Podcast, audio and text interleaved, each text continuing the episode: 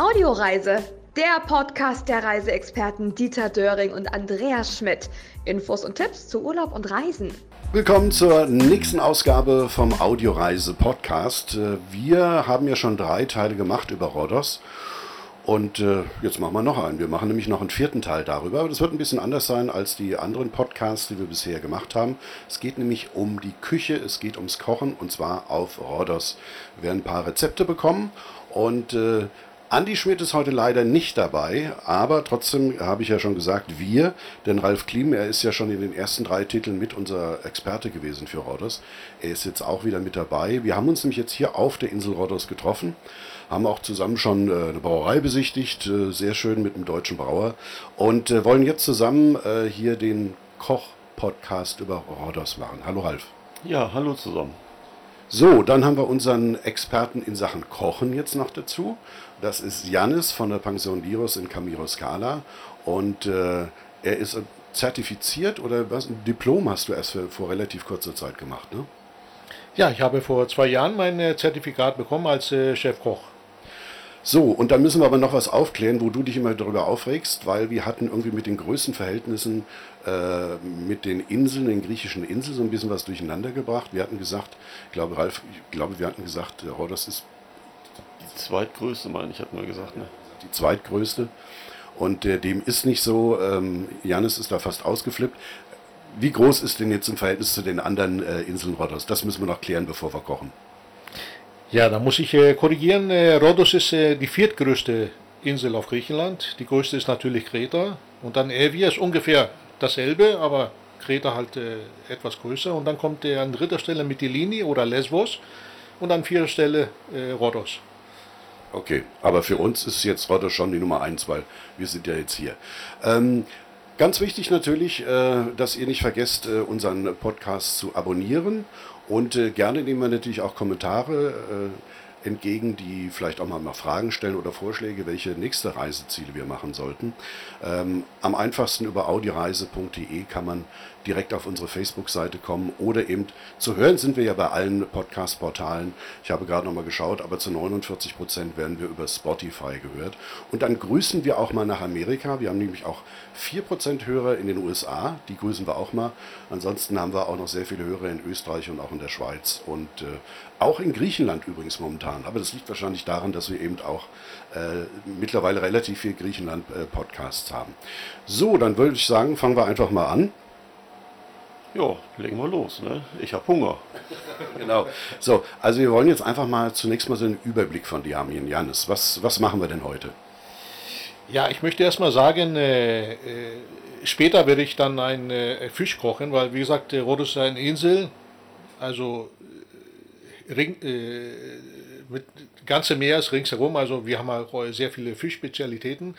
Äh, in den Dörfern natürlich gibt es sehr viele Spezialitäten äh, mit Gemüse, also heißt gefülltes Gemüse, Weinblätter gefüllt, Tomate, äh, Zucchini, Paprika, Auberginen, Kartoffeln kann man äh, füllen oder Zwiebeln. Das ist äh, eine Spezialität aus der Gegend hier, weil wir halt sehr viel Landwirtschaft haben und sehr viel Geflüge hatten, weil jedes äh, Ortschaft, also jedes Dorf hatte äh, sein, äh, seine Hühner gehabt, eine Ziege Dementsprechend gab es immer jeden Morgen Ziegenmilch daraus hat man auch Ziegenkäse gemacht.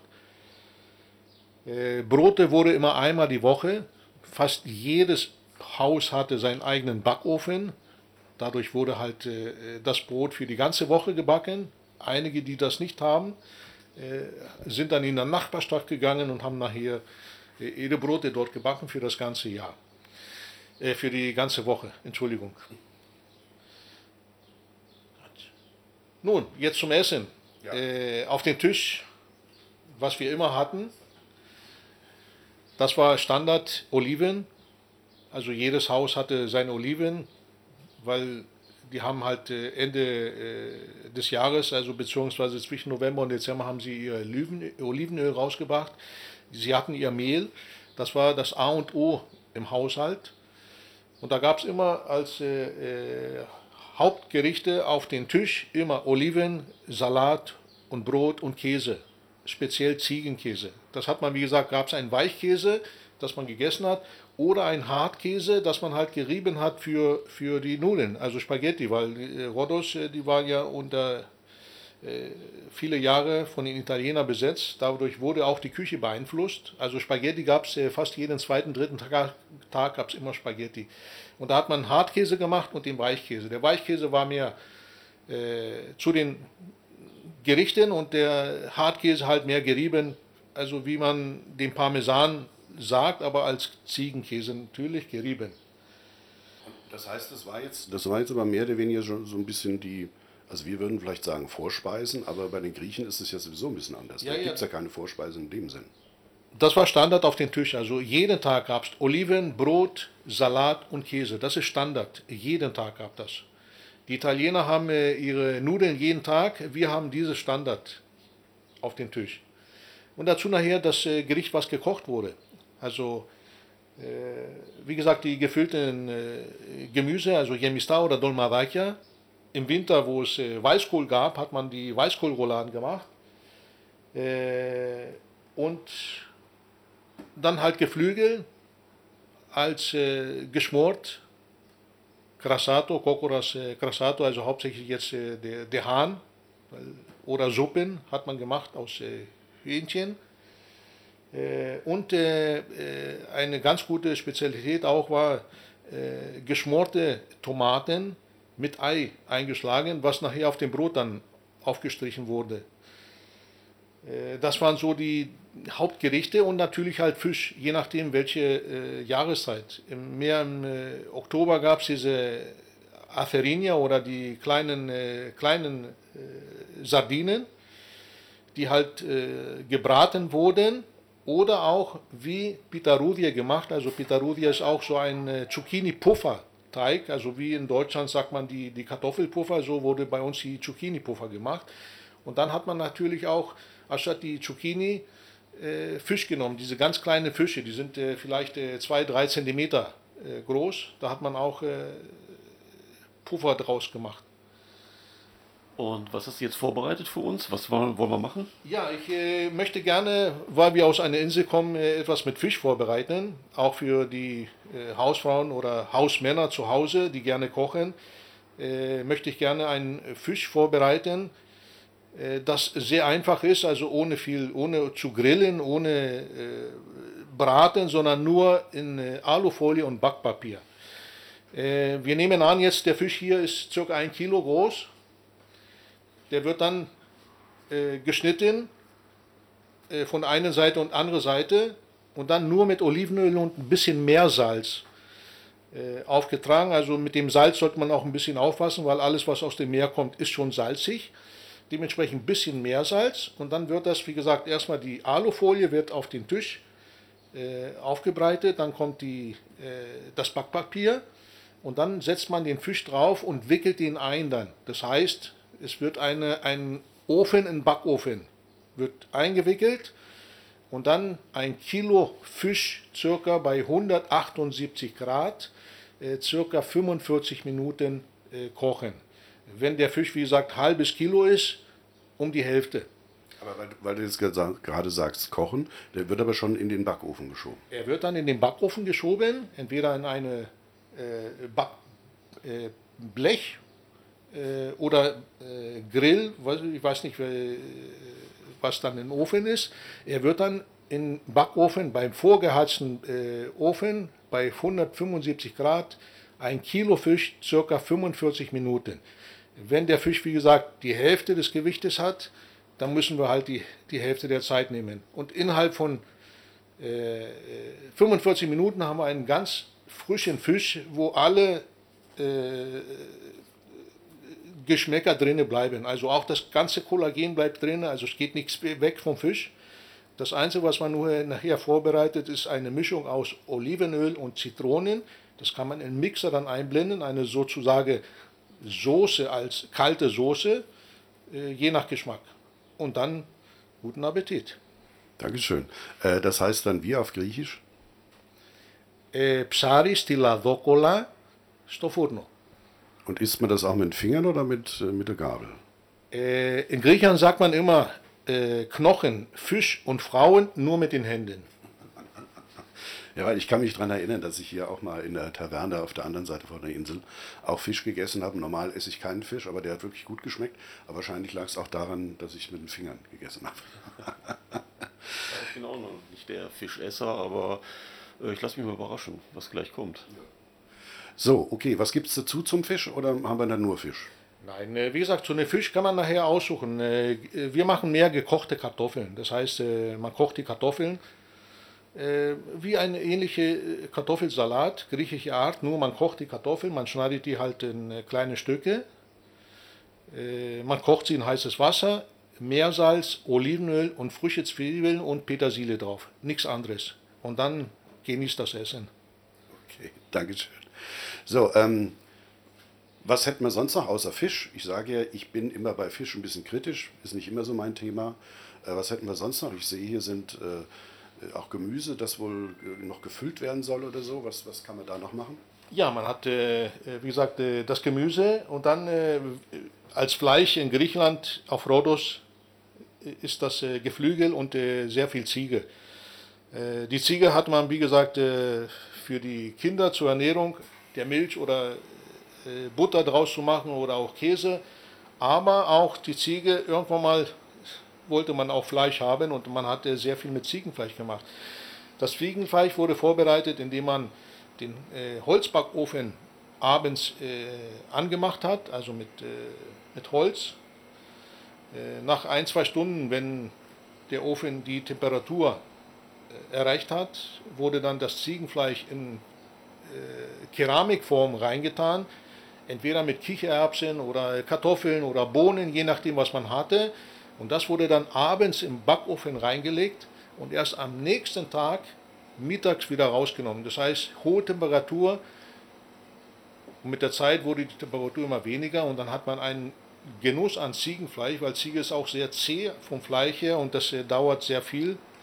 Aber die Zeit reift und äh, dementsprechend wurde das Fleisch auch sehr, sehr äh,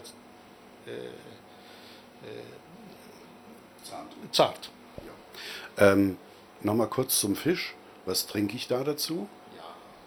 Beim Fisch natürlich äh, passt sehr gut äh, Weißwein oder Reziner. Wir haben ja auch den äh, Reziner hier, ein geharzter äh, Weißwein.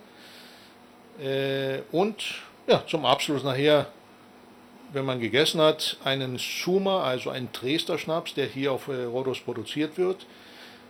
Und äh, Willst du auch Nachspeise wissen? Ja, na, aber das ist ja das Wichtigste fast für mich. Ja, als Nachspeise dann gibt es äh, eine Spezialität, heißt Katimeria. Das ist ein äh, Teig, der ausgerollt wird. Also man muss sich so vorstellen, so entweder so Pita oder kleine Pizzateig ist das. Dieses gebraten wird und dann einfach mit Honig, Walnüsse oder Mandeln, je nachdem was man hatte, und Zimt. Das war die Nachspeise. Äh, und noch ein anderer Tipp, wie gesagt, Spaghetti mit Tomatensauce, das war Standard. Also alle zwei, drei Tage gab es immer Spaghetti mit äh, Soße. Und ein kleiner Tipp gab es auch, sehr viele Griechen sind immer in Schmetterlingstal gefahren. Aus dem Grund, weil dort diese eine Gaststätte war spezialisiert auf Spaghetti mit Soße. Und äh, Dieter, ich glaube auch, äh, da gibt es auch schöne Wanderwege ne? beim äh, Schmetterlingstal. Ja, da habe ich, glaube ich, auch eine Wanderung. Okay. Ja, ja, klar. So, ähm, ein Wein dazu. Ein, ein, Weißwein zum Fisch oder?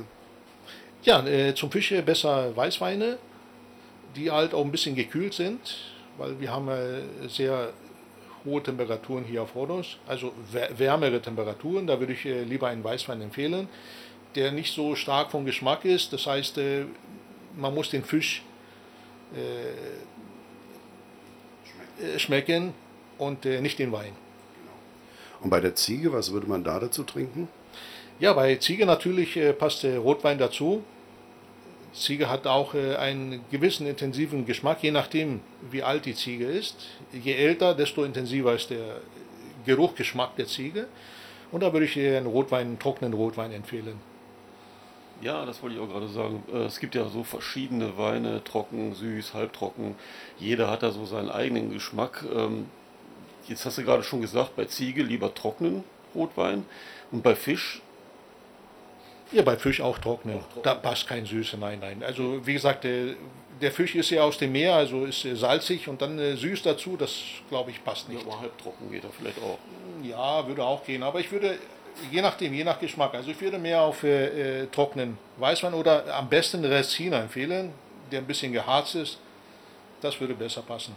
Und den Suma, der kommt dann ganz zum Der Schluss. Suma kommt nachher, weil Fisch muss ja schwimmen genau. und deshalb kommt er nachher. Äh, kannst du nochmal sagen, das ist ein Trester Schnapp, hast, Schnaps, hast du schon gesagt. Aber was ist das Besondere an dem Suma? Ja, das Suma, äh, sag mal so, das wurde natürlich, wie gesagt, von den Italienern beeinflusst. Die Italiener machen, äh, stellen Wein her und die Reste des Wei der, der, der Weintrauben wird dann der, äh, destilliert. Bei uns werden direkt die Weintrauben destilliert, also eine bessere Qualität, besserer Geschmack. Das ist der Unterschied. Also wir machen direkt, also keine Reste, sondern direkt die Weintrauben werden destilliert. Ja, äh, wir werden auf jeden Fall auch das Rezept von dem Fisch äh, nochmal niederschreiben. Wir werden es auch beim Podcast auf der Informationsseite dann in den Key Facts mit reinschreiben. Du schreibst uns das Rezept nochmal auf. Das wäre sehr schön. Und ansonsten natürlich nicht vergessen, ähm, abonnieren unseren Podcast audioreise.de. Ralf, noch Fragen? Nö, eigentlich nicht. Lieber essen. Lieber essen. Also jetzt habe ich Hunger bekommen. Ja, essen und dann wandern, ne? damit wir am nächsten Tag wieder essen können. Genau, abwandern dann wieder. Das ist richtig. Ja, also nicht vergessen, unseren Podcast zu abonnieren. Und äh, den nächsten Podcast äh, haben wir geplant, über die ABC-Inseln zu machen. Ist noch nicht ganz raus. Vielleicht machen wir auch noch einen fünften Teil Rodders. Naja, ich glaube nicht, wir wollen es übertreiben. Das ist ja schon der vierte Teil Rodders jetzt. Und äh, ja, das war es eigentlich. Das nächste Mal auch wieder mit Andy Schmidt zusammen. Und äh, bedanke mich bei Janis, der uns hier wirklich was gezeigt hat. Und ich muss noch einfach nochmal sagen, wir stehen bei ihm ja hier wirklich jetzt hier in der Küche. Deshalb gibt es manchmal auch im Hintergrund äh, so Geräusche. Aber wir haben natürlich, Ralf, auch einen, einen tollen Blick, oder? Ja, Wahnsinn, ne? direkt aufs Meer. Äh, besser geht's nicht. Ja, direkt, m, was- wie weit ist es Meer weg? 150 Meter? 100 Meter? Ja, circa 100 Meter. Also ich glaube, äh, ist eine der wenigen Küche, die einen Meerblick haben. Nicht Da kann, das. Da kann das Essen natürlich nur gut werden. So, vielen Dank fürs Hören. Das war der Audioreise-Podcast heute mit Janis, wie gesagt, mit Ralf Klim von den Rodos Entdeckern. Genau. Und äh, auch äh, Rodos Entdecker haben wir ja auch schon in den äh, ersten Folgen erklärt. Äh, eine Community bei Facebook von 13.000. Ja, wir gehen schon fast auf 14.000 jetzt zu. Auf die 14.000 zu. Okay, also da auch mal reinschauen. Auch da wird es natürlich bei dir dann auch Informationen geben. Es wird einen Film Ja, es wird einen Film geben. Ich mache hier eine neue Serie. Die kann man dann im YouTube-Kanal von Rollers Entdecker sehen. Und da ist dieser Teil, den wir jetzt gerade hier hatten, auch äh, mit Bildern zu sehen. Und wir wollen ja zusammen auch noch eine Wanderung machen. Genau. Vielen Dank fürs Hören. Nicht vergessen zu abonnieren. Dieter Döring sagt Tschüss.